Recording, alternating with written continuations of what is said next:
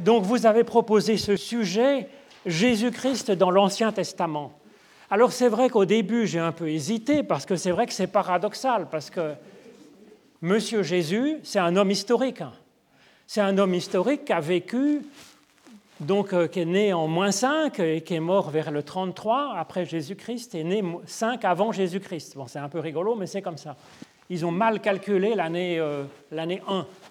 Donc euh, c'est un homme qui est, qui est, dans le temps, et bien entendu, ben, l'Ancien Testament, la Bible hébraïque, avait été fini d'être rédigé déjà depuis au moins 300 ans à cette époque-là.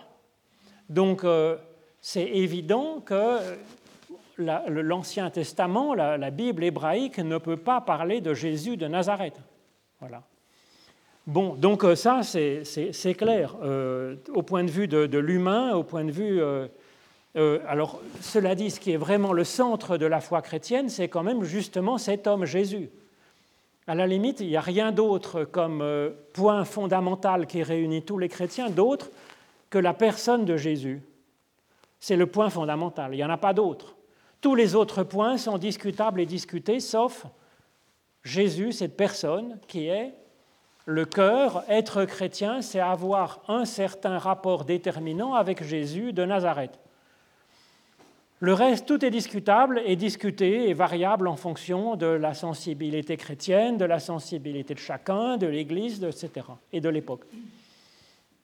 Donc ce Monsieur Jésus qui nous rassemble tous les chrétiens, eh ben, bien sûr, on n'en parle pas euh, dans la Bible hébraïque par définition, puisque c'était écrit, clos, c'était écrit, euh, bon, euh, entre moins 700 et moins 300, donc on ne peut pas parler de Jésus.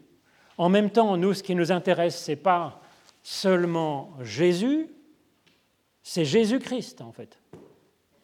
Et, ça, évidemment, ça, ce sont et le nom de Jésus et la notion de Christ, ça a un rapport avec la Bible hébraïque, bien sûr. Alors c'est ce que je vous propose de regarder. Mais d'abord, on pourrait regarder que explicitement dans le Nouveau Testament, c'est-à-dire dans ce qui parle justement de cet homme et de ce qu'il a apporté, eh bien, on dit que fondamentalement, ça s'enracine dans la Bible hébraïque. C'est un prolongement finalement. Alors c'est ce qu'on voit par exemple dans euh, Luc 24 que je vous ai mis là. Enfin, je vous ai mis des petits extraits. C'est pas pas un, c'est des notes que j'ai laissées sur la feuille de papier, c'est pas. Donc j'ai mis un extrait, c'est ce qu'on appelle les pèlerins d'Emmaüs, le récit des pèlerins d'Emmaüs. C'est après la résurrection, c'est d'abord les femmes qui, sont, euh, qui découvrent cette, euh, ce prolongement euh, du ministère de Jésus dans le spirituel par la suite. Et puis il y a deux hommes donc je vais vous lire l'extrait que j'ai mis. Deux d'entre les disciples de Jésus donc se rendaient après l'exécution de Jésus à un village du nom d'Emmaüs, à 60 stades de Jérusalem, et ils s'entretenaient de tout ce qui s'était passé. Il arriva dans leur discussion et dans leur recherche commune que Jésus lui-même s'approcha et fit route avec eux. Ensuite, j'ai un peu coupé euh, le texte, et puis il leur dit, ils sont, alors ils expriment leur désespoir hein, d'avoir vu disparaître, euh, exécuter euh, leur, leur, celui qu'ils espéraient être source de, salut pour le monde. Et puis que quelques femmes ont bien dit qu'il s'était passé quelque chose, mais que comme d'habitude, on se méfie de ce que racontent de bonnes femmes et que tout ça, c'est des blagues, on le sait. Et donc, Jésus leur dit, ô sans réflexion, et lent de cœur à faire confiance en tout ce qu'ont dit les prophètes. Le Christ ne devait-il pas souffrir de la sorte pour entrer dans sa gloire? Et commençant par Moïse et par tous les prophètes, il leur fit l'interprétation dans toutes les Écritures à son propre sujet. Donc, il leur dit, Ô sans réflexion, ça veut dire qu'il pourrait faire preuve de réflexion, il les gronde un peu. Lent de cœur, il pourrait être plus rapide, donc à évoluer dans leur cœur. Leur cœur, ce n'est pas le lieu des sentiments dans la Bible, c'est plutôt le, lieu de la décision, le lieu de, c'est le fort intérieur. Donc ils devraient être plus rapides dans l'évolution de leur, euh, conscience. Hein. Pour faire confiance, c'est le verbe de la foi, c'est pas le verbe de la croyance, hein, de la confiance en tout ce qu'ont dit les prophètes. Et donc il va ensuite expliquer euh, en quoi est-ce que les prophètes avaient annoncé ce qui se manifeste en Jésus-Christ. Et donc ils font une relecture de la Bible hébraïque pour comprendre euh, ce qui a part à Jésus de Nazareth et ce qu'il apporte. Donc ça veut bien dire que fondamentalement, avec Jésus-Christ et la Bible hébraïque, il y a quelque chose qui, euh, qui c'est un rapport important, évidemment. Alors on peut prendre quelques mots de détail. Hein. Jésus se rend présent dans leurs entretiens. Alors l'entretien, vous connaissez le mot parce que c'est homiléo, ça donne euh, l'homélie hein, dans, le, sermon, dans la messe catholique. Et donc c'est euh, euh, un peu le, rassemblement, hein, parce que homilos, c'est le rassemblement, et donc c'est le fait de s'assembler pour, pour, pour chercher peut-être l'essentiel, pour discuter. Donc ils s'entretenaient de tout ce qui s'était passé. Il arriva dans leur discussion. Leur discussion, c'est sun, zeteo, c'est ensemble, sun, et zeteo, c'est chercher. Donc c'est une recherche commune, c'est ce que j'ai mis un peu dans la traduction littérale.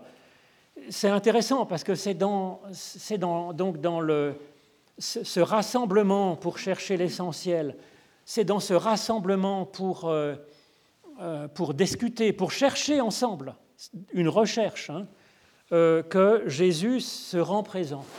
Alors, quand c'est dit comme ça, c'est dit comme ça pour euh, que, ben, c'est ce que nous faisons en fait. Hein. Nous sommes rassemblés, on aurait pu rester chez nous tranquillement. Eh bien, on s'est rassemblés, on s'est déplacés pour discuter ensemble, pour rechercher ensemble. Et il dit que c'est là-dedans que Jésus-Christ peut se rendre présent et nous accompagner dans notre démarche même si leur démarche, elle était dans le mauvais sens, parce qu'ils étaient à Jérusalem, et puis dans leur déception, ils s'écartent de Jérusalem, qui symboliquement est le lieu même, du, le cœur du cœur de ce qui est important. Donc ils cherchent dans le mauvais sens, mais ils cherchent. Ils cherchent dans le mauvais sens, mais ils cherchent avec d'autres ensemble. Donc ça, je crois que c'est déjà intéressant. C'est-à-dire qu'on peut très bien avoir les idées un petit peu en vrac, un peu bizarre, un peu dans le mauvais sens, mais quand même. Si on cherche, il y a de la vie, il y a du mouvement, il y a une recherche, il y a une ouverture, ben c'est quand même ça, voilà, ça va dans le bon sens. Et alors il leur dit sans réflexion, ça nous invite à réfléchir. Ça, c'est du Jésus tout craché. C'est pour ça qu'il dit des paraboles auxquelles on ne comprend rien, des, des phrases, des commandements absolument inapplicables, c'est exprès pour faire réfléchir et pour faire avancer. Voilà. Et de cœur, ça nous invite à, voilà, à, nous développer, à avancer, à faire confiance. Alors, le Christ ne devait-il pas souffrir de la sorte pour entrer dans sa gloire?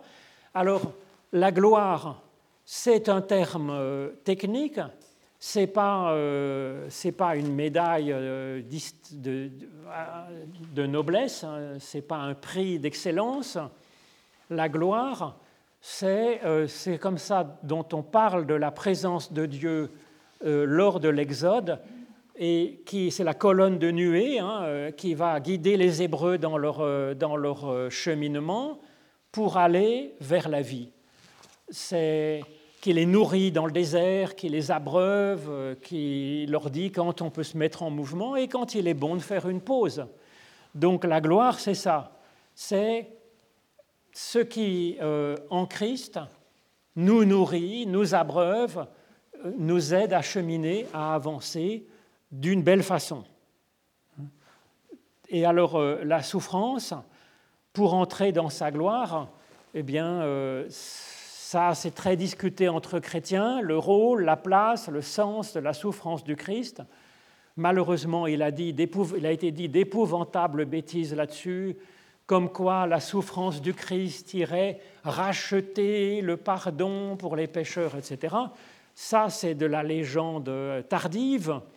Euh, l'idée plutôt qu'on voit dans le Nouveau Testament, à mon avis, c'est que la souffrance du Christ est signe de l'amour du Christ, même pour les pécheurs que nous sommes, et donc manifeste la grâce de Dieu qui permet d'avoir confiance précisément dans un Dieu, même si on chemine dans un mauvais sens.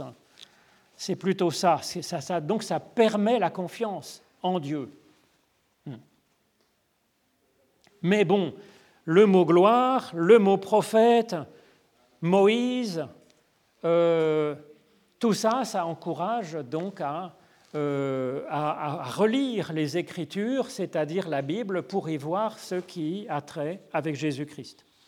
Dans Marc 1, début de l'Évangile selon Marc, commencement de la bonne nouvelle de Jésus-Christ.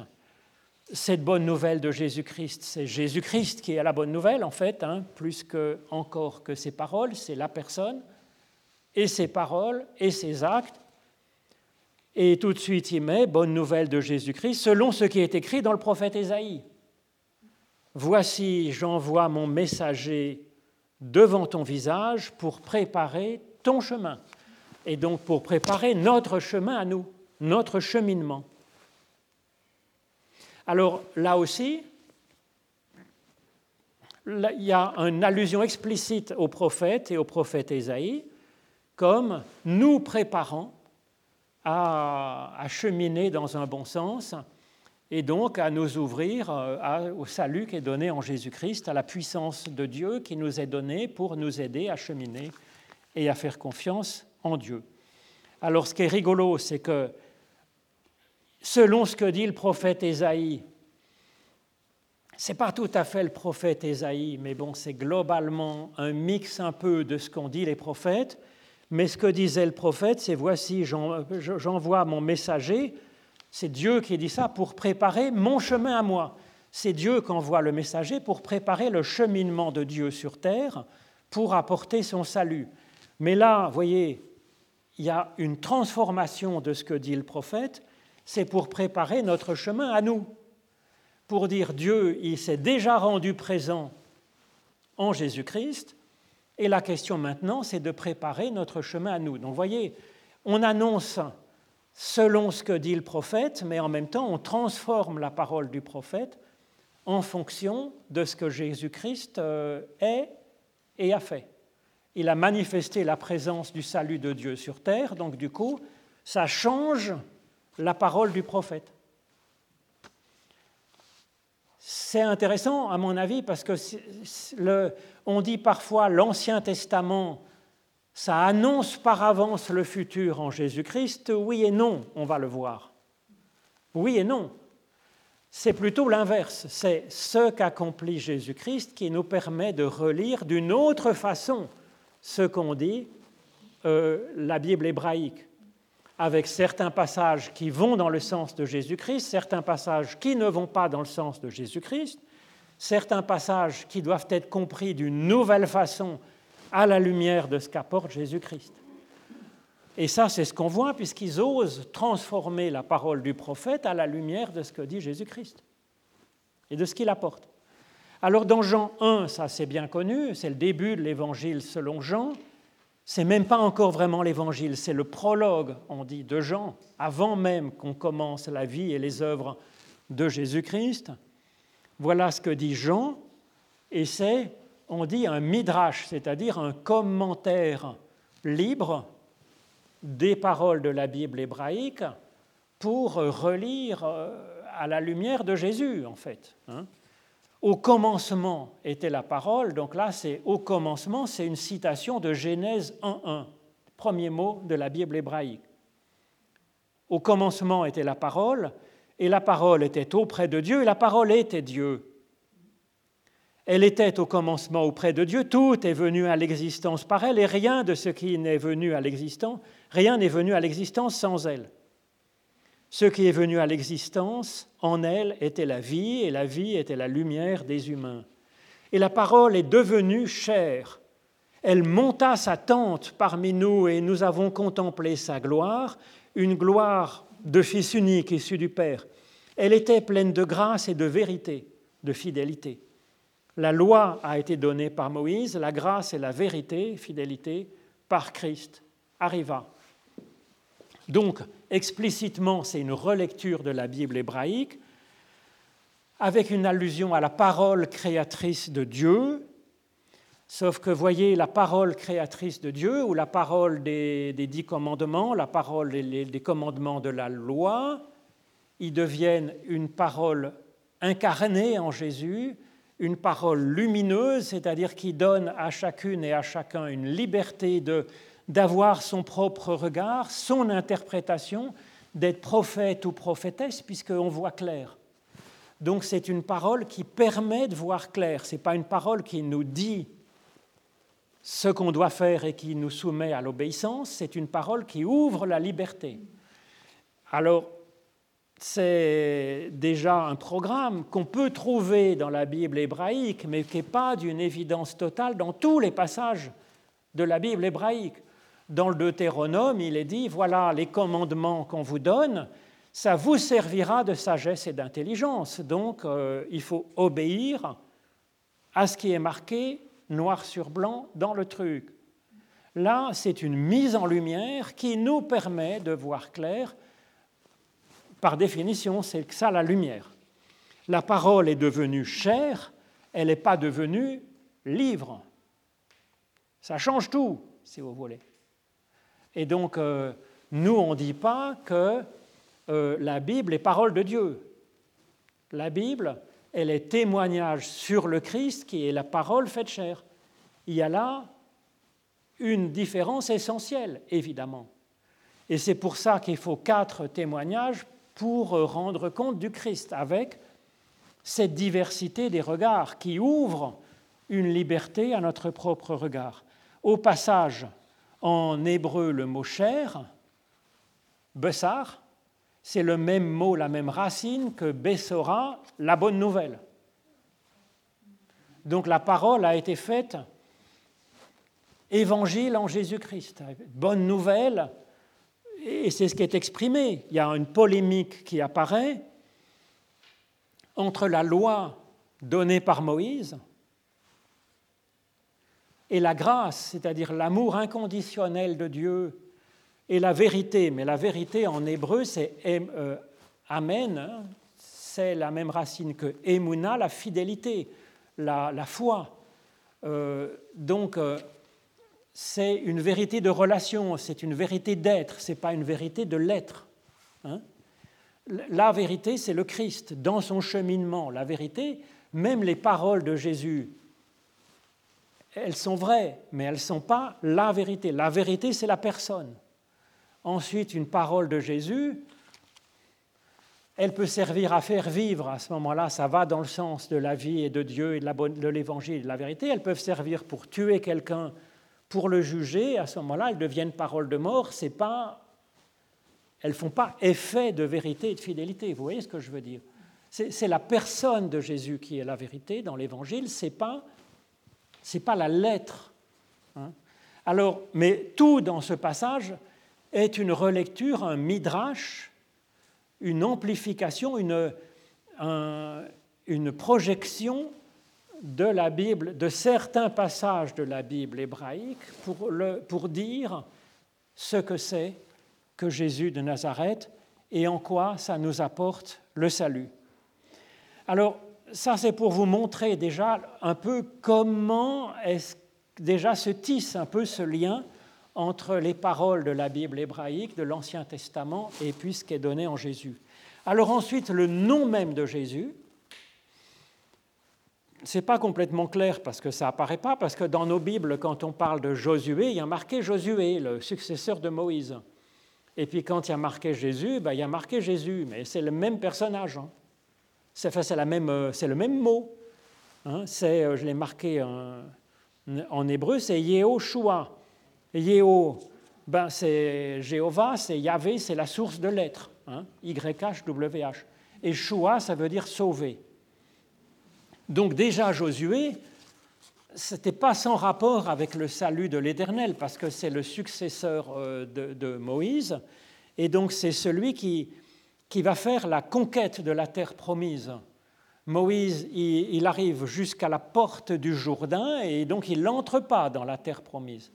Et puis ils franchissent le Jourdain, c'est comme un, accouchement il y a 40 ans dans le désert avec Moïse, 40, le chiffre 40 dans la Bible hébraïque, ça évoque toujours un temps de gestation.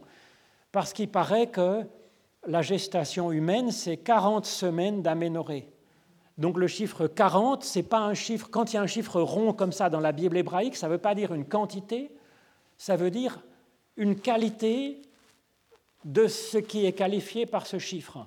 Donc 40 ans dans le désert, 40 jours sur la montagne, 40 jours dans le désert pour Jésus, c'est du 40. Du 40, ça veut dire un temps de gestation.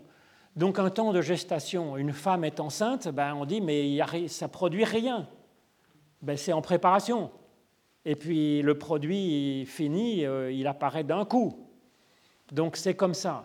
40 ans dans le désert avec Moïse, ça semble improductif, c'est dit comme un temps de gestation, ensuite une traversée à travers les eaux, c'est comme un accouchement à travers l'eau qui jaillit à la naissance et il rentre dans la terre promise, dans le pays où coule le lait et le miel, c'est-à-dire un pays où on est comme en enfance, on va prendre le lait qui va nous permettre de grandir et le miel qui est plein de douceur.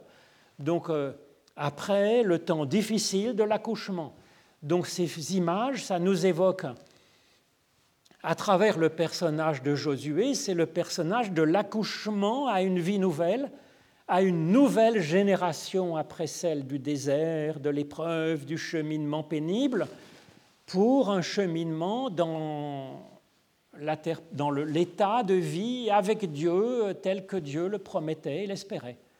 Alors cette histoire de Moïse, de Josué, qui débouche en Josué, elle est relue depuis toujours, depuis 2000 ans, comme symbolique, comme étant un accouchement à la vie avec Jésus-Christ dans une vie éternelle, une vie éternelle maintenant, une vie en abondance.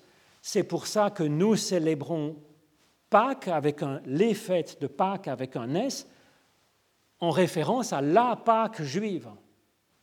C'est fait pour, évidemment. Et c'est ce qu'on voit dans le prologue de Jean. Il y a une référence, une allusion à ce qui est donné avec Moïse dans le désert, avec Josué, Jésus, Josué, pour naître à une vie nouvelle, supplémentaire. Ce n'est pas une autre vie, c'est notre vie avec une dimension supplémentaire d'abondance.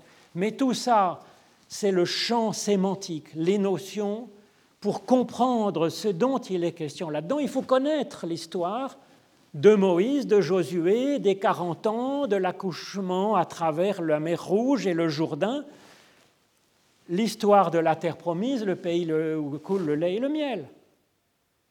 C'est ça dont on parle. Ils font appel à ces notions de la Bible hébraïque pour qu'on comprenne, pour nous dire ce que leur a apporté ce Jésus avec qui ils ont vécu trois ans. Ils utilisent bien sûr le langage de leur époque, de leur culture. Si aujourd'hui on est coupé de la culture biblique, bah, ça devient plus difficile à comprendre. Il faut utiliser à ce moment-là, il faut peut-être que nos jeunes soient allés un peu au catéchisme et un peu entendu la Bible pour pouvoir faire ce lien avec les notions de la Bible hébraïque et comprendre ce dont il retourne. Alors ensuite, on dit que Jésus est Christ. Jésus-Christ, c'est pas Christ, c'est pas le nom de Jésus évidemment. Jésus-Christ, c'est une phrase, c'est un énoncé théologique, spirituel. Ça veut dire que l'homme Jésus, qui n'est pas qu'une figure théologique, hein, Jésus, c'est un homme historique, vécu historiquement, un homme en chair et en os, avec des sandales, avec une tunique, euh, qui a été élevé, qui est né, euh, qui a vécu et puis qui est mort. Hein. Voilà. Donc euh, Jésus est le Christ, le Messie. Alors, la question Christ, ça veut dire oint d'huile, qui a reçu l'onction d'huile, littéralement. Ça veut dire, voilà, qui a reçu euh, ce sorte de sacre avec de l'huile. Alors je, vous ai mis les allusions en dessous. Cette onction d'huile, c'était une sorte de baptême d'huile qui était donné officiellement pour des grands serviteurs euh, de Dieu. Alors c'était donné aux prêtres, d'abord à Aaron, puis aux grands prêtres du temple. Euh, c'était voilà, c'était donné aux prophètes, par exemple Élisée, ou au roi. On connaît bien l'onction de Saül et puis l'onction de David. Au passage, on voit bien que puisque Saül avait été loin d'huile comme roi et puis qu'il devient un roi méchant, cette onction, elle n'est pas toute puissante. Hein. Elle laisse la liberté à la personne. C'est à la fois c'est une nomination, à la fois c'est le signe de, que Dieu il apporte quelque chose à la personne, c'est un supplément d'être mais ça ne nie pas la liberté de la personne d'aller faire ensuite le bien qu'on espère, que Dieu espère, ou de faire le mal. Hein. Alors il y a des onctions d'huile comme ça, littéralement avec une corne qui exprime de la puissance, hein, euh, qui était remplie d'huile parfumée. C'était donc les, voilà, soit les prêtres, soit les prophètes qui faisaient cette onction pour euh, nommer un grand serviteur. Il y a aussi euh, la symbolique de l'huile qui est comprise dedans, avec euh, toute l'importance que peut avoir l'huile dans le bassin méditerranéen. C'est référence à la nourriture, hein, l'huile qui nourrit, la bénédiction de Dieu qui nous nourrit, c'est l'huile qu'on met dans les lampes qui va éclairer le prophète, le prêtre ou le roi. C'est l'idée aussi de l'huile qui servait de baume pour pour guérir les plaies, guérir les brûlures, qui soigne l'huile aussi des combattants. Les, combattants se, couvraient d'huile comme ça. Dans un combat corps à corps, eh ben, on glisse, zip, zip, zip. Quand l'autre essaye de vous attraper, ça glisse. C'était les usages courants de l'époque, si vous voulez, qui sont évoqués dans cette image de l'huile. C'est aussi l'huile qu'on mettait dans les moyeux des charrettes hein, pour que ça. Il n'y avait pas de roulement à billes, hein, donc il euh, fallait, fallait, graisser les moyeux hein, pour que ça mette de l'huile dans les rouages, etc. Donc ça exprime la bénédiction de Dieu, l'huile. Et ça exprime une responsabilité, les deux. Alors il y a aussi des onctions directes. Par exemple, Ésaïe dit, euh, d'ailleurs c'est cité par Jésus en Luc 4, il il reprend à son compte cette Ésaïe qui dit J'ai reçu l'onction. A priori, il n'est pas question d'onction d'huile d'Ésaïe, donc euh, c'est une onction spirituelle. Le, Seigneur m'a oint de, son esprit, hein. l'esprit du Seigneur est sur moi, il m'a oint pour la mission de prophète. Alors il y a aussi Cyrus, pourtant un roi perse. Il a était sympa avec les, Hébreux, l'élite juive qui avait été déportée à Babylone, le peuple, lui, était resté sur place. Il va permettre le retour de cette élite, il va donner de l'argent pour reconstruire le temple, et donc il est nommé Christ. Voilà, on dit qu'il est loin. Loin est l'apostrophe OINT de Dieu, celui qui a reçu l'onction. Euh, et puis euh, Jésus lui-même, a priori, il n'a pas reçu d'onction autre que spirituelle. Donc Dieu peut donner l'onction spirituelle directement et c'est ce qu'on voit à la Pentecôte, en fait, dans ce récit de la Pentecôte. Tous et toutes, ceux qui étaient rassemblés, reçoivent une onction d'esprit.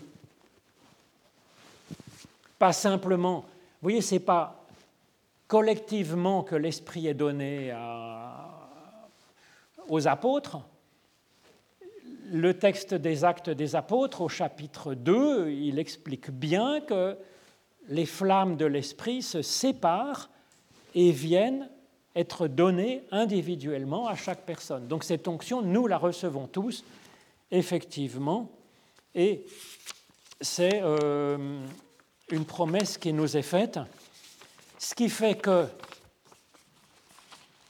vous voyez, il y a des Christ, les prophètes, David est un Christ avec un C minuscule. Euh, Cyrus, c'est un Christ avec un C minuscule. Nous, nous recevons l'Esprit, nous sommes des Christ avec des C minuscules. Et il y a le Christ avec un le et puis un CH majuscule. Hein? et ça, c'est quelque chose de particulier, c'est une fonction particulière. Alors, comme tous les Christ avec des minuscules, il apporte quelque chose du salut de Dieu. Sauf que là, avec une majuscule, ça devient un salut ultime pour l'humanité tout entière.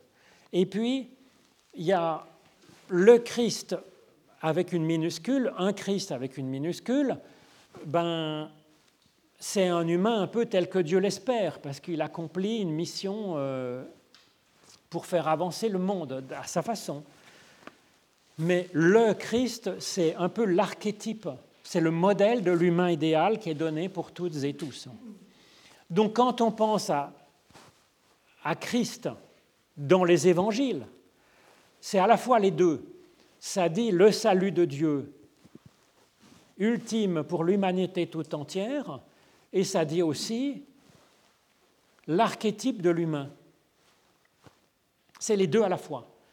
Donc nous sommes appelés à être Christ à l'image de Christ, et nous sommes appelés à bénéficier de son salut euh, de son, avec ce qu'il apporte à l'humanité. C'est les deux, si vous voulez. Euh, c'est les deux. C'est ça qui est compris dans cette notion de, Christ, en fait.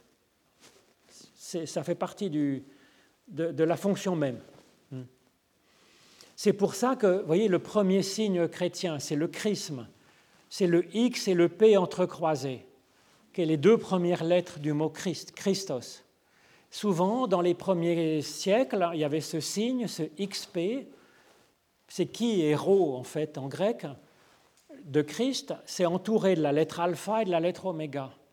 Ça veut dire que le Christ est à la fois commencement pour nous, il apporte un salut dont nous bénéficions, qui est un début de vie en abondance où nous devenons christiques, et en même temps c'est oméga, c'est-à-dire c'est une finalité, une sorte de, perspective qui est donnée à notre développement, une idée de l'humain, du juste, du bon et du vrai, qui nous est donnée à contempler pour nous aider à cheminer d'une bonne façon, d'une façon favorable. C'est à peu près clair ce que je raconte? Bon. Alors ensuite, eh bien, qu'est-ce que c'est que le salut qui est apporté par Christ? C'est celui qui avait été attendu, en fait. Et qu'est-ce qui était attendu? C'est surtout la promesse donnée à Abraham. Abraham, il est dit, va, quitte la maison de ton père, quitte ton pays, et va vers le pays que je t'indiquerai. Tu es béni et tu seras bénédiction pour tous les peuples et toutes les nations de la terre. On attend la réalisation de cette promesse qui soit donc un salut de l'humanité entière. C'est ça que réalise Jésus de Nazareth. Quand on dit Jésus-Christ, c'est ça que ça veut dire. Quand Jésus naît le commencement de ce salut pour l'humanité tout entière. Alors ça apparaît pas comme ça, comme euh, on l'a vu dans le prologue, il a planté sa tente j'ai mis ça plutôt que habiter, demeurer, qui est une idée peut-être d'un bâtiment solide qui est planté. Là, c'est le mot de la tente. Donc, vous voyez, c'est cette idée de nomadisme avec Abraham, de cheminement vrai. On dit Christ est chemin, cheminement, un cheminement de fidélité. Donc, en Christ, il va commencer, c'est le commencement de, de ce déploiement. C'est un, un germe d'une humanité nouvelle, voilà, qui est proposée. Alors, on voit, cette, par exemple, dans le Magnificat de Marie, magnifique texte, c'est un tissu de citations bibliques. Et il dit, comme il avait été promis à Abraham notre Père. C'est ça qui est attendu en Jésus, c'est l'accomplissement de cette promesse donnée à Abraham. Une promesse de cheminement, de cheminement vrai, où à la fois nous sommes bénis, chaque personne de l'humanité tout entière est bénie, pour être bénédiction pour les autres autour de lui. Alors on dit parfois, c'est Paul qui est l'inventeur du christianisme de l'universel. Ben non. Quand on dit Jésus est Christ, ça comprend cette dimension d'universalité, bien sûr. C'est déjà écrit en Genèse 12, évidemment. Et Israël, on dit c'est le peuple prêtre. La vocation d'Israël était d'être la lumière des nations. Ce n'était pas d'être Israël pour Israël. C'était d'avoir cette vocation à éclairer les nations. C'est ce qui se réalise, on pense, en Jésus-Christ en particulier, mais ce qui ne prive pas les Juifs de leur propre vocation, évidemment. Ce n'est pas non plus une femme cananéenne qui a tout d'un coup converti Jésus à s'ouvrir à des personnes étrangères, bien sûr que non. C'était compris dans la mission même du Christ. Alors la question, c'est qu'il apporte le salut pour l'humanité tout entière, d'accord, mais comment ah, là, ça se complique encore un peu, parce que sur jusque pour l'instant, ce que j'ai dit, tout le monde est d'accord. C'est la base, si vous voulez, de la notion de ce que c'est que Christ.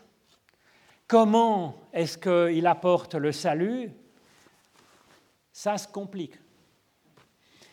On a dit, alors, on dit que les, les Juifs attendaient un Messie. Pas tant que ça, en fait.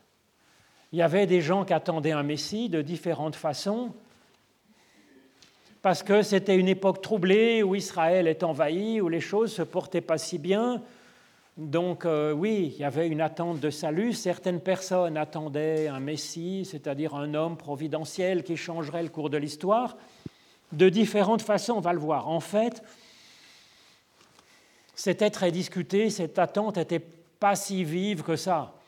Ce qu'ils attendaient, c'était effectivement plutôt, comme le disent les prophètes, le jour du Seigneur, le jour de l'Éternel, où effectivement un salut allait venir, où il allait peut-être éradiquer les méchants, euh, la souffrance, les difficultés, la maladie, les famines et toutes les autres horreurs qui peuvent arriver sur notre planète. Mais est-ce que ça viendrait par un homme particulier? Quel genre d'homme? C'était discuté à l'époque. Ce n'était pas du tout si clair. Nous, à la lumière de ce que Jésus-Christ a manifesté, on dit oui, c'est passé par un homme historique.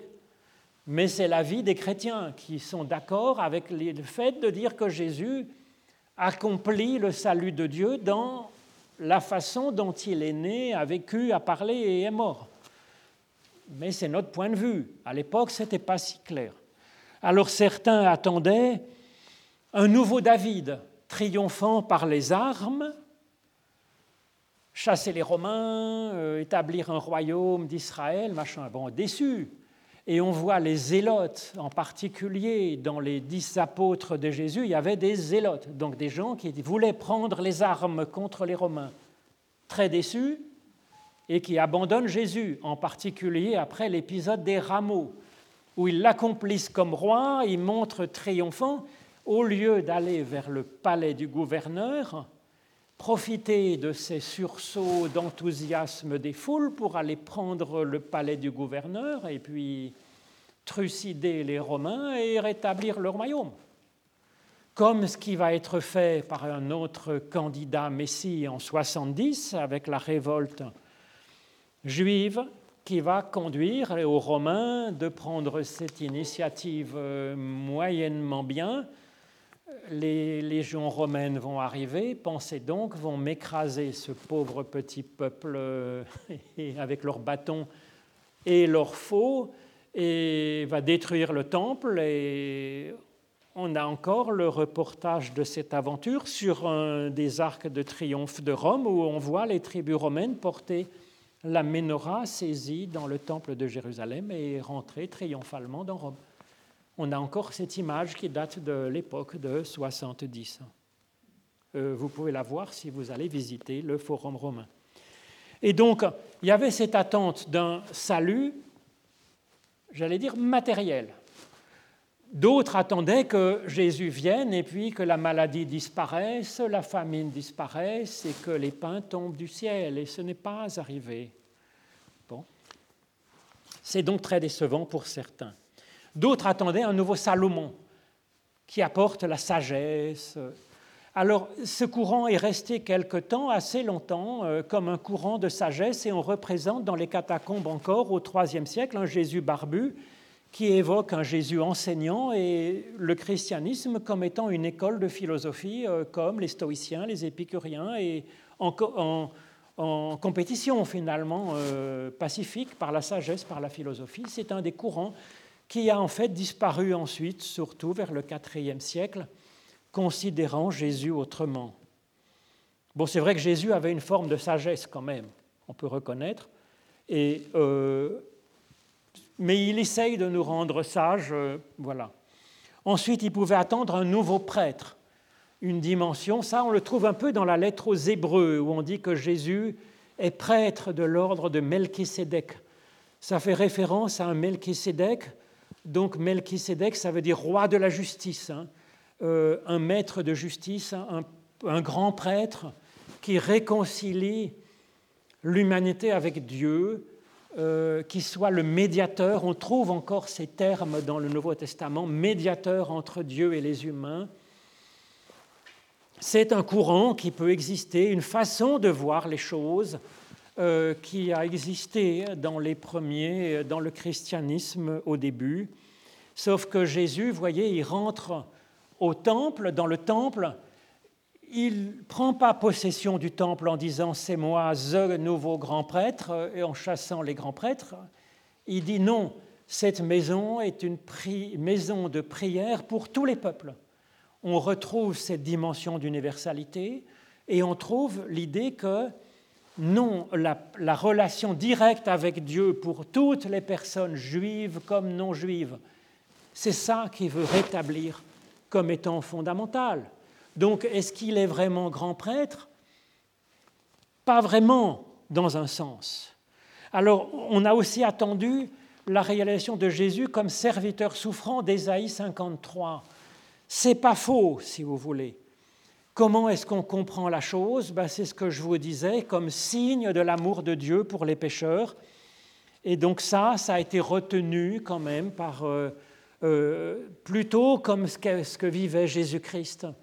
Euh, pas comme un Messie triomphant, mais comme accompagnant les souffrances de chacun et manifestant la grâce de Dieu, l'amour de Dieu pour, euh, pour, les, pour tous, et de dire que la souffrance ne vient pas de Dieu, aucune maladie, aucune souffrance ne vient de Dieu, mais qu'on est appelé au contraire à être avec ceux qui souffrent par la compassion. Alors malheureusement, cette idée de serviteur souffrant a été reprise, je vais dire, surtout par la théologie médiévale avec Anselme de Canterbury, pour dire de victime expiatoire et de rançon pour nos péchés. Ce sont des mauvaises traductions et à mon avis c'est une théologie qui est tout à fait épouvantable, qui ruine l'idée même de grâce, parce qu'à ce moment-là, le salut intervient dans un marchandage avec une divinité impitoyable où il faut acheter le pardon par de la souffrance offerte à une divinité euh, assoiffée de sang, c'est une mauvaise traduction. Ce qui est dans victime expiatoire, c'est en fait qui pour, c'est-à-dire c'est le signe du pardon de Dieu pour les pécheurs, comme quand Aaron et le peuple qui a fait le veau d'or est pardonné par l'Éternel sans qu'il y ait de sacrifice. Ou alors l'idée de rançon, c'est plutôt l'idée d'affranchissement, de libération. On était esclave en Égypte, on est fait libre en terre promise. Alors, la dernière version du Messie qui était attendue, c'était un Messie collectif. Israël comme lumière des nations, comme salut pour le monde entier, c'est pas faux non plus. C'est relu par exemple dans 1 Corinthiens 12 ou dans Romains 12 où on dit que nous sommes le corps du Christ et que nous sommes tous ses membres. C'est-à-dire que par cette, cet esprit qui nous est donné à chacune et à chacun individuellement, nous sommes chacun membre avec notre vocation personnelle, notre sensibilité personnelle, chacun avec sa sensibilité et sa vocation, par l'esprit qui nous est donné à tous, par la compassion, les communications entre nous, collectivement, nous sommes le corps du Christ qui fait le salut du monde. Cette attente d'un Messie collectif, elle était aussi présente, possiblement, en concurrence avec les d'autres images, pour euh, le Messie salut du monde. Et à ce moment-là, je pense que c'est aussi ce que dit Jean, par exemple dans Jean 9, où Jésus dit, il faut que nous fassions les œuvres de celui qui m'a envoyé. Et donc il nous met dans ce nous. Ensemble, nous sommes appelés à être ce roi Messie qui est attendu et qui va concrètement faire des œuvres pour faire la paix, pour mettre de la concorde, pour nourrir les pauvres, pour soigner les, malades, aller visiter les prisonniers, etc. Mais nous sommes parce que ne se bouchons pas les yeux. Aujourd'hui, un pauvre a faim, c'est pas Dieu qui fait pleuvoir du pain sur sa table, même si Jésus est le Christ et qu'il est venu. Ça ne marche pas comme ça. Il faut qu'il y ait des gens qui, par l'esprit, se disent mince, mais le voisin, il meurt de faim, et moi j'ai deux pains. Ben, peut-être que je peux en donner un. Et c'est là que nous sommes la main du Christ et le porte-monnaie qui va donner, faire les œuvres de celui-là. Mais ce n'est pas Jésus qui le met, c'est le Christ mystique, comme on dit. Voilà. Alors, moi, ce que je dirais plutôt, si vous voulez, c'est que le Christ, il est un peu toutes ces figures du Christ, mais que surtout, le Christ, c'est un métachrist, comme on dit aujourd'hui. C'est-à-dire, il est à un autre niveau. Il fait de nous des Christ. Il est faiseur de Christ. Comme on dit, faiseur de Suisse. Parce que je, suis passé par là l'année dernière. Donc, euh, hmm. Il est faiseur de Christ. Il est à un autre niveau, vous comprenez Il n'est pas un Christ avec un C minuscule, mais un peu plus élevé que les autres.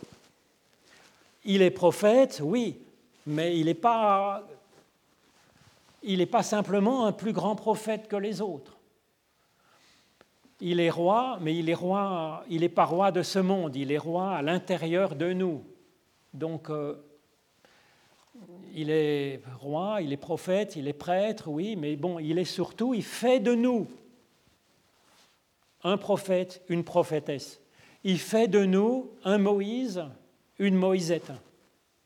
Il fait de nous à notre mesure, là où nous sommes, un David ou une Davidette. Vous voyez, c'est à un autre niveau. Et donc c'est pour ça, je dirais, c'est un métachrist. Et c'est ce qui était effectivement annoncé. Par exemple, dans Jérémie 31, 31, c'est bien connu, c'est la nouvelle alliance annoncée par Jérémie. Et il annonce Vos fils et vos filles seront prophètes, hein. même les petites servantes les vieillards prophétiseront. Et donc c'est l'idée que tous et toutes, de toutes conditions, de tout âge, sera prophète par l'Esprit. Et donc, non, après Jésus de Nazareth, on n'attend pas un autre prophète qui serait encore plus prophète, plus ultime que Jésus. On attend que tous et toutes soient prophètes par l'Esprit Saint. C'est ce qui est annoncé dans les derniers entretiens de Jésus de 14 à 17, chapitre 14 à 17 de l'Évangile selon Jean. C'est ce qui est dit dans les actes des apôtres, dans les petits... Euh, je vous ai pas mis... Si, acte 2, 17. C'est ce qui est dit dans tous ces passages. Et donc c'est ça que je crois qui est proposé, mais ça c'est un accomplissement effectivement de ce qui était attendu en particulier dans la promesse faite à Abraham. Alors le deuxième point, mais ça suffit là, Pilate dit, voici l'homme. en montrant Jésus. Hein, euh, donc, euh, c'est dans Jean 19, et c'est une phrase prophétique, c'est-à-dire voici l'humain avec un grand H, et donc on est appelé à devenir à l'image de ce que Jésus a manifesté.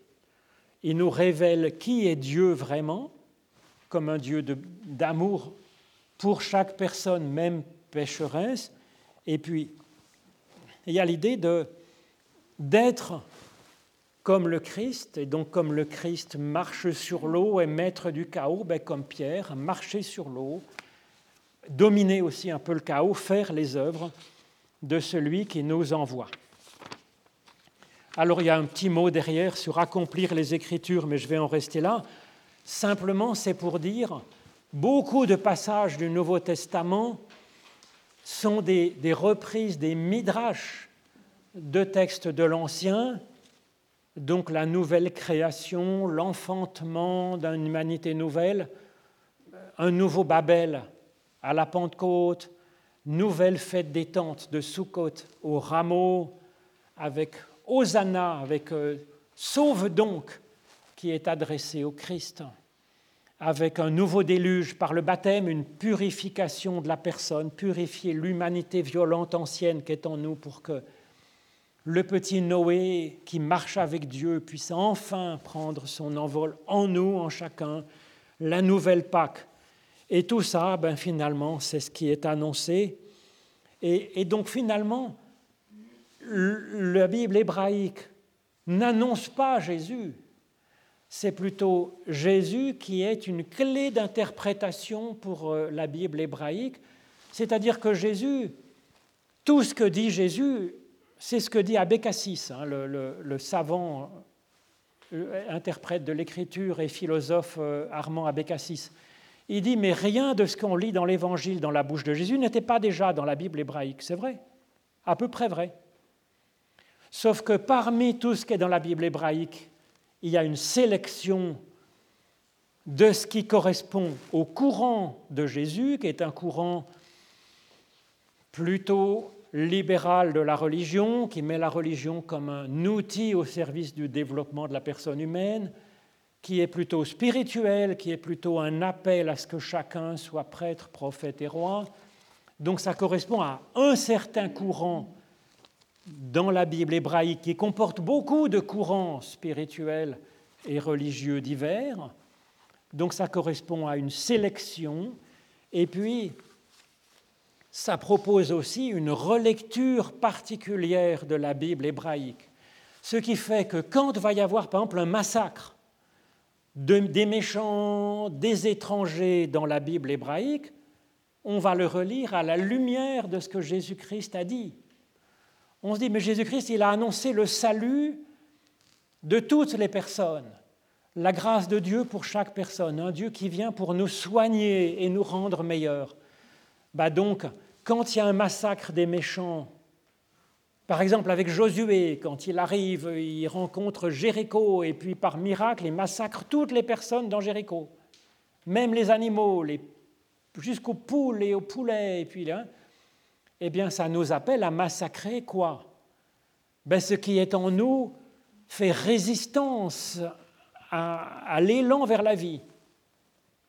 Mais cette interprétation-là de Jéricho, on peut le faire parce qu'on a des lunettes en forme de Christ, si vous voulez, qui induisent une certaine interprétation de la Bible hébraïque à la lumière de ce que Jésus-Christ a dit et accompli. Donc, quand, quand on dit Jésus accomplit la Bible hébraïque, c'est plutôt Jésus donne une clé d'interprétation proposée qui n'est pas la seule, il pourrait y en avoir d'autres. Hein. Il propose une clé d'interprétation pour la Bible hébraïque qui propose une, une façon de lire, d'interpréter, de faire sens dans le sens de la grâce et du salut de Dieu. Alors maintenant, je vous laisse poser des questions, intervenir, dire votre opinion si vous le désirez, euh, parce que je disais que Jésus-Christ euh, est la vérité. Donc euh, moi, ce que je raconte, ben, c'est ce que je peux, c'est ma façon d'interpréter ça. Et donc vous avez tout à fait le droit, encore heureux, d'avoir votre propre opinion, votre propre lecture. Merci beaucoup. Vous avez des remarques?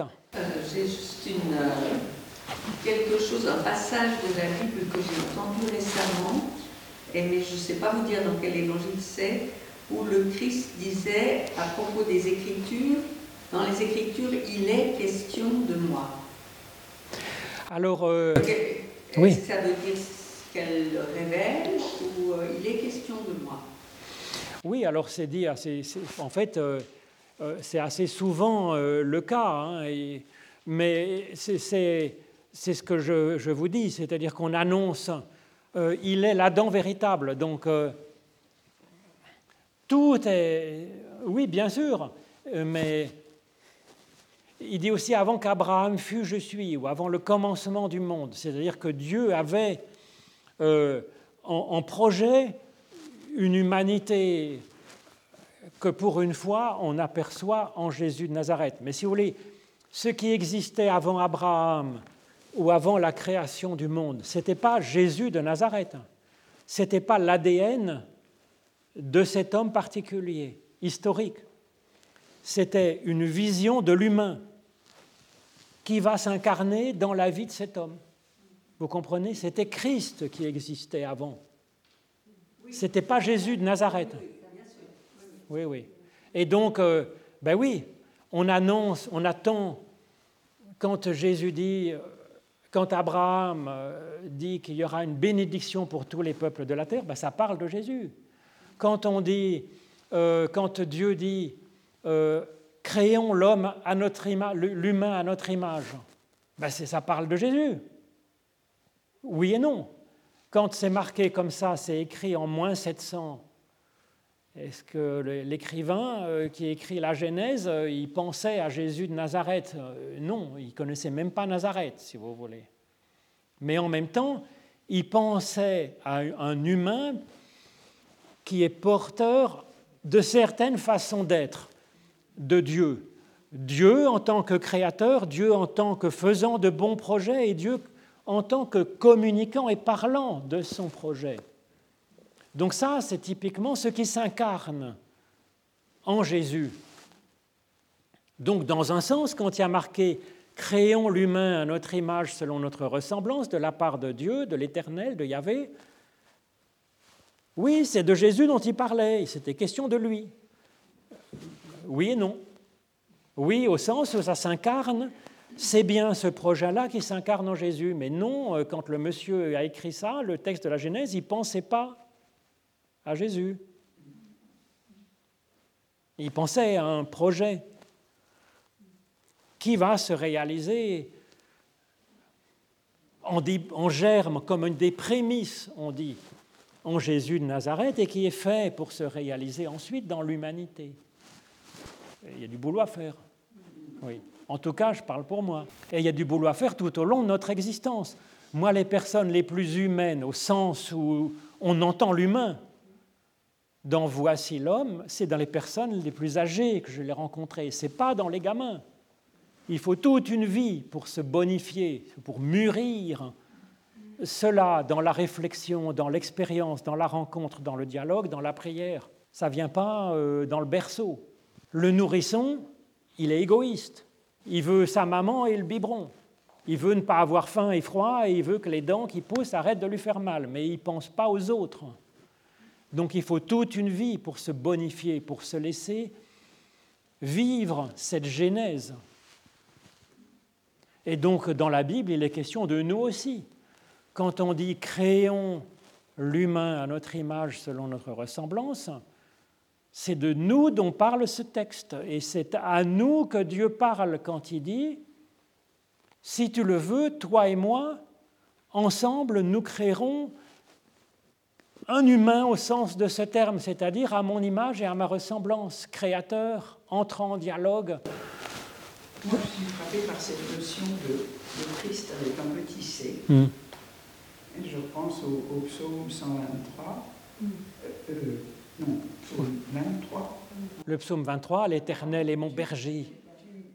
Tu oins d'huile ma tête et ma coupe est débordante.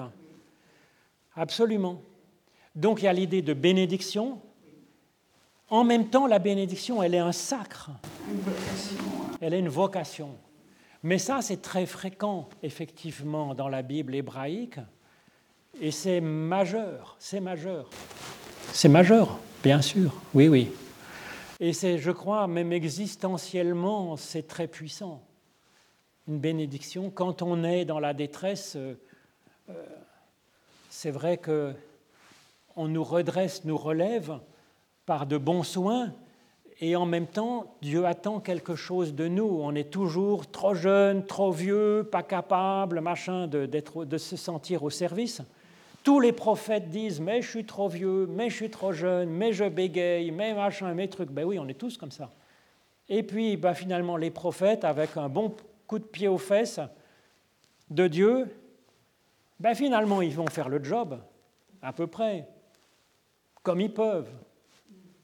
Éventuellement, on leur Moïse dit Mais je parle mal, j'ai jamais bien parlé, qu'est-ce que tu veux que j'aille annoncer quoi que ce soit? Dieu dit bah, Tu as ton frère Aaron, quand même. Il peut te donner un coup de main. Puis il a Myriam, sa sœur, qui est prophétesse aussi. Et donc tous les trois, Myriam, Aaron, Moïse, tous les trois boitant de la main, du pied gauche, boitant du pied droit, Aaron, il va faire le veau d'or avec les Hébreux. Moïse, il va douter, machin. Myriam, elle va être, elle va avoir une langue de médisance. Tous vont faire un peu ce qu'ils peuvent, mais globalement, ils vont faire le job. Moi, je viens de recevoir un livre, et je me souviens même plus tout à fait du, titre exact, mais qui, qui correspond à ce que vous disiez tout à l'heure, euh, une vie pour pour naître au monde. Je ne sais plus exactement le titre, mais ça, revient à ça. Oui, mais je crois. Une, vie, oui. Oui, oui, oui, tout à fait. Oui, et puis, je suis désolé peut-être de spoiler la suite, hein, de, comment on dit, divulgacher en français, pour les films euh, ou les romans. C'est qu'en fait, euh, dans la vie future, c'est pas fini. J'en sais rien, je ne suis pas allé. Mais si vous voulez, logiquement, si c'est la vie encore après, contrairement à ce qu'on pense, on n'est pas là en train de se reposer et à, siroter une, orangeade avec une paille. Euh, si c'est de la vie, il continue à avoir du cheminement, il continue à y avoir des défis, il continue à y avoir de la création, il continue à y avoir... Euh, on ne se repose pas après, sinon ce serait la mort éternelle, si vous voulez. Non, mais on pense que c'est la vie éternelle. Donc ceux qui croient se reposer dans la vie future, ben, il ferait mieux de faire une sieste déjà aujourd'hui. ou à s'exercer déjà aujourd'hui, ben, en fait, à faire justement un juste équilibre entre la sieste et puis euh, cet accouchement de soi-même. Euh, mais ça aussi, c'est de la promesse à Abraham. Hein, quand on, ça, je l'ai déjà dit, hein, euh, c'est bien dit aussi dans tous les commentaires de Genèse 12, l'era va pour toi ou va vers toi-même. Donc il y a l'idée dans ce cheminement de s'accoucher à soi-même. Et effectivement, Abraham, il a, la, il promesse en Genèse 12, il va falloir attendre Genèse 18 pour que la promesse commence à se réaliser dans son existence avec un tâtonnement. Et nous aussi, voilà, il y a tout ce cheminement à vivre, à être, pour accoucher d'un meilleur soi-même et, à mon avis, euh, dans la vie future, autrement, on continue à avoir cette démarche de, de gestation et d'accouchement. Et c'est ce que vous appelez le salut. Alors, euh, on est à la fois dans, dans un salut qui, hein, qui est en, en déploiement, oui, et on est source aussi de salut, comme euh, vous disiez, on est à la fois récepteur et producteur. Oui, c'est ça. Comment, euh, comment voyez-vous, disons, l'association avec, euh, avec la foule des non-croyants, qui sont dans fait, est-ce qu'ils peuvent s'identifier, faut être habités d'une manière ou d'une autre? Hum. Alors, à mon avis, Jésus, quand il dit, quel est un peu le résumé du programme? Tu aimeras, il y a marqué, écoute euh, l'Éternel, notre Dieu, l'Éternel est un. Il reprend là le chemin Israël. Tu aimeras le Seigneur ton Dieu de tout ton cœur, de toute ton âme, de toute ta force. Bon. Et puis euh, Jésus ajoute ce qui n'était pas dans le chemin Israël, donc de la Bible hébraïque, tu l'aimeras de toute ta pensée, de toute ton intelligence. Et puis tu aimeras ton prochain comme toi-même. Alors l'athée, ben, l'athée, pour aimer toute sa pensée, c'est un peu limite. D'accord. Mais il y a quand même, euh, tu aimeras de tout ton cœur, de toute ton âme, de toute ta force. Et un athée, c'est ce que dit Jean dans sa première lettre. Quiconque aime est né de Dieu et connaît Dieu. Donc un athée, athée par définition, c'est quelqu'un qui est sans Dieu, mais au point de vue de l'intelligence, au point de vue de, son, de sa recherche euh, consciente et délibérée. Mais Jean dit quiconque aime est né de Dieu et connaît Dieu, c'est-à-dire qu'il l'a connu par les tripes.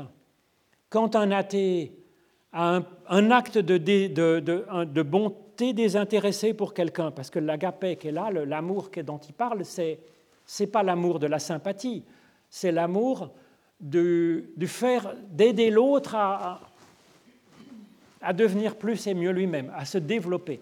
Donc un instituteur complètement athée qui aide un enfant à s'épanouir un petit peu dans son intelligence, dans sa culture, dans son éducation.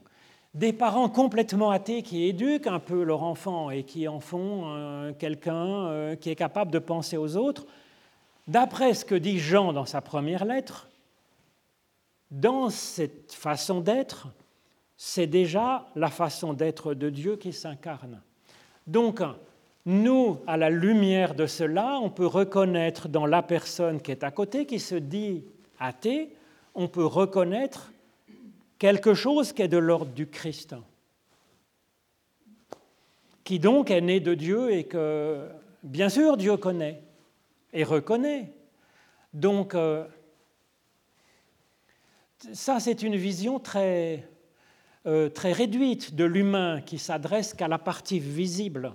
Mais même dans la partie visible, un athée qui fait preuve de, donc de générosité désintéressée, il incarne déjà quelque chose de Dieu et Dieu lui a parlé par les tripes.